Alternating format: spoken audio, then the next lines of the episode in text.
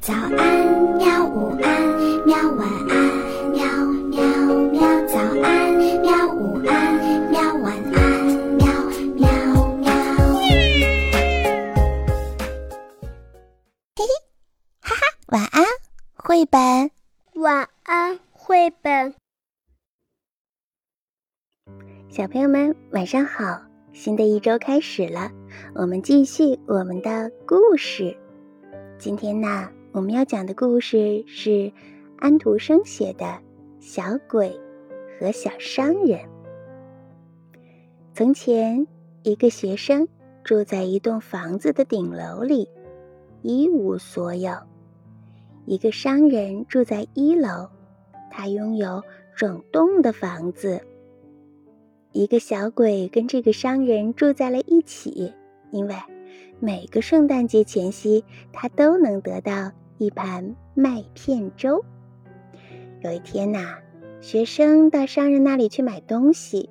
当他接过奶酪的时候，忽然读起包装纸上的字儿来。这是从旧书上面撕下的一页。学生对商人说：“请你把这本书给我吧，把奶酪收回去。”哎，你是一个能干的人。不过呢，就诗来说。你不会比那个盆子懂得更多。这句话虽然说起来没有礼貌，但是小商人大笑了起来，学生也大笑了起来，因为呀，这句话不过是开开玩笑罢了。小鬼呢，对学生要那本破书觉得很奇怪。晚上，他来到了那间顶楼。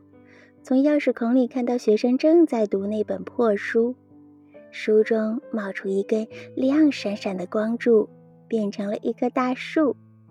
它的每一片叶子都很新鲜，每朵花儿都是一个美女的面孔，每一个果子都是一颗明亮的星星。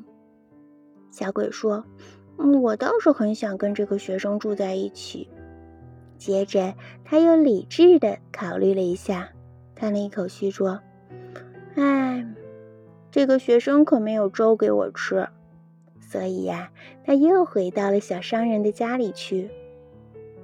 从此呢，只要顶楼有一盏灯光射出来，小鬼就上去。每当从那个小小的钥匙孔当中朝里边望一眼的时候，他的心中呀。”就涌起了一股幸福的感觉。一天，顶楼起火了，小鬼几步就跑到了楼上，救出了那几本书。现在，他知道自己的心向着谁了。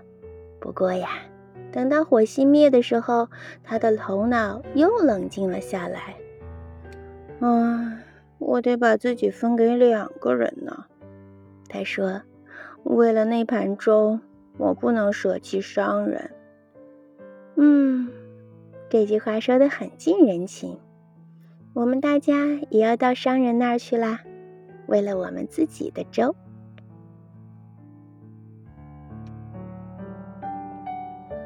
好了，小朋友们，故事到这里讲完了。如果你是那个小鬼的话，你是选择去顶楼，还是去找商人呢？好啦，今天的故事就到这里吧，明天再见。好吧，晚安，绘本。可是我还想看看星星。